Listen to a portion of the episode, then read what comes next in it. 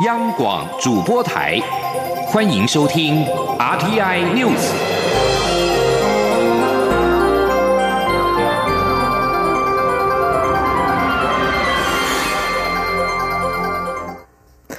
各位好，我是张旭华，欢迎收听这节央广主播台提供给您的 RTI News。立委补选十六号落幕，对于国民党认为，虽然在新北、台南败选，但得票数大有斩获。民进党主席卓荣泰今天对此表示，民进党这次的确在成绩应该很好的地区受到很大的挑战。民进党只是止血，并非胜选。从选举结果来看，民进党不能再靠过去传统的支持者，地方组织必须更扎实、更深入地方。他并指出，民进党下周将启动总统和立委登登记提名。党一定会在最公正、公平的机制下完成最团结的党内初选，让人民相信民进党正在改造的路上。对于这次立委补选结果，国民党守住原本的一席，在新北和台南两席深绿选区最终没能翻盘，这是否代表韩流已经退烧？国民党主席吴敦义今天受访时表示，不能这样讲。他指出，新北和台南这两个选区都是最绿的选区，国民党已经将双方差。距大幅拉近，这就是一种进步。至于二零二零年大选是否还有万分之一的征召高雄市长韩国瑜的机会，吴敦义表示，这始终没有改变过。而国民党及新北市前市长朱立伦今天表示，国民党应该要更团结，并努力将自己打造成民众会支持的政党，未来也不能以讨厌民进党为最重要的诉求。台北市长柯文哲十六号到二十四号访问美国，他于台湾时间的今天上午十点左右抵达纽约。柯文哲将此行定调为学习之旅。对于会和哪些华府官员会面，他说：“Wait and see。”至于美方如果问其他是否角逐二零二零总统大选，他表示他的回答也会和在台湾一样，就是六月再问我。记者刘品希报道。台北市长柯文哲在台湾时间十七号上午十点抵达美国纽约，展开九天的访问之旅，将参访纽约、华盛顿、亚特兰大、波士顿四个城市。驻纽约办事处处长徐立文亲自接机，并向柯文哲简单介绍纽约市在永续发展上所做的努力。柯文哲在机场外受访时，将此行定调为学习之旅。他指出，在亚特兰大是城市外交，波士顿行程是为了招商，到纽约是学习，华盛顿的行程则看着办。对于如何向美方自我介绍，让美方认识他，柯文哲说，此行将参访五六个智库，多的是机会可以沟通。至于在华府会与何种层级的美方官员会面，柯文哲说。Wait and see，最后你们一定会知道结果。外界相当关注柯文哲是否会角逐二零二零总统大选。柯文哲之前受访时多次回应，六月再问我。而外界解读柯文哲此行访美是为了二零二零总统大选暖身。媒体询问，如果美方问起他是否参选，他要如何回答？柯文哲表示，答案还是一样。他说：“所以你跟美方也会这样回答。”我我我我，不是，其实这样的，答案还是一样的，不可能给美国答案跟你在国内媒体的答案不一样。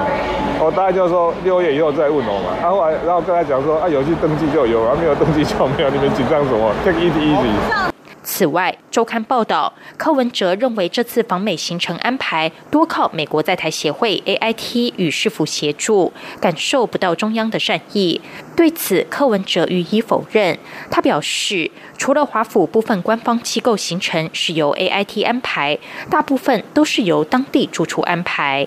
央广记者刘聘熙的采访报道。福和会今天举办迷失的台湾财经政策座谈会，针对台湾禁止日本福岛五县市食品进口，中华经济研究院 WTO 及 RTA 中心副执行长李纯在座谈中表示，这恐怕不仅会影响台湾加入 CPTPP，影响台美洽签自由贸易协定 FTA，在台湾可以恢复猪肉出口之后，也可能会失去日本这个最大的出口市场。记者欧阳梦平报道。去年底，台湾通过所谓反核实公投，也就是政府必须维持禁止日本福岛及核灾相关地区的农产品及食品进口。中华经济研究院 WTO 及 RTA 中心副执行长李纯十七号在福和会举办的“迷失的台湾财经政策”座谈会中，对此表达忧心。李纯指出，韩国过去采取的做法与台湾非常类似，已经被世界贸易组织 WTO 判决败诉。WTO 争端小组认为，韩国做错三件事，包括全面禁止、没有考虑替代手段、超过必要范围。以区域为禁止对象，而不是基于产品风险，违反科学风险评估义务。禁止令只针对日本，却拿不出日本风险特别高的证据，涉及歧视。而这三个问题其实都存在于台湾，因此他认为台湾维持禁令不仅影响台日关系，也可能造成台湾无法加入 CPTPP。在美国总统川普强调消除不公平贸易行为的情况下。也可能会影响台美 FTA 的推动。此外，台湾渴望申请恢复为口蹄疫非疫区。李纯指出，在爆发口蹄疫前，台湾是全球第二大猪肉出口国，其中百分之六十八销往日本。但台湾维持禁止进口福岛五县市食品，后果恐怕会反扑到自己身上。他说：“各位猜日本会不会让我们恢复出口？再等八年再说吧，对不对？”所以，我们怎么对日本，有一天也伤到自己。我们猪肉要恢复日本，我觉得可能性蛮低的。啊，所以各位可以看到，这些这些呃，对日本人看起来我们是保护我们自己的健康，但是我们跳出了 WTO，我们没有遵守这些规定，有一天的成本我们自己要负担，而且不是呃只有 CPTV 的问题而已。李纯也指出，台湾必须认清国境处境艰难，不只是因为中国打压，内部的民粹。恶斗也让原本能有所作为的空间越来越小，同时也要认清食安问题已经成为台湾与各国最大的冲突点。他并提醒政府，未来如果再遇到类似的公投，必须据理力争，分析利害，不能顺其自然，放任其过关。中央广播电台记者欧阳梦平在台北采访报道。在外电消息方面，泰国下周将举行八年来首次大选。今天各地办理提前投票，数十万选民挤进学校、停车场和寺庙，等着投下手中神圣的一票。一般而言，提前投票的气氛不会太热烈，但今天泰国各地有大批民众涌入投票所，预期在三月二十四号正式选举之前，就会有超过两百三十万名的泰国人先行投票。泰国从二零一四年的政变赶下当时的总理英拉之后，接手的军政府多次延后民主选举的日期，让泰国民众颇为失望。四十八岁的选民帕卡在曼谷帕卡农区公所前排队时说：“终于有机会投下手中的选票，等了好久了。”这次大选的合格选民人数总共超过五千一百万人，将依军方拟定通过的新线进行。分析家表示，新的选举制度有利于跟军方相关、由军政府领袖帕拉玉领衔的政党，而帕拉玉也是这次大选的文人总理候选人。不满法国总统马克宏以及政府轻企业改革的黄背心运动，在连续示威四个月之后，寻求再起。抗议群众十六号和警方爆发冲突，警方发射催泪瓦斯，并且逮捕了数十人。遭喷射催泪瓦斯的示威群众，在巴黎凯旋门前朝镇暴警察丢掷石块，附近的街道还燃起了火堆，至少有一部车辆着火。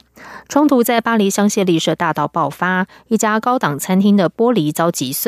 警方开始动用水枪，而且在接近中午的时候逮捕了超过三十人。法国内政部长卡斯塔纳表示，存心滋事的暴徒混入示威中，他下令以最坚决的行动回应令人无法接受的攻击。黄背心运动是在去年的十一月爆发，抗议群众誓言，在这项抗议调高燃料税和生活费用高昂的运动满四个月之际，将会号召更多人上街。法国已经因为抗议暂停调整了燃料税。以上央广主播台，谢谢收听，这里是中央广播电台台湾之音。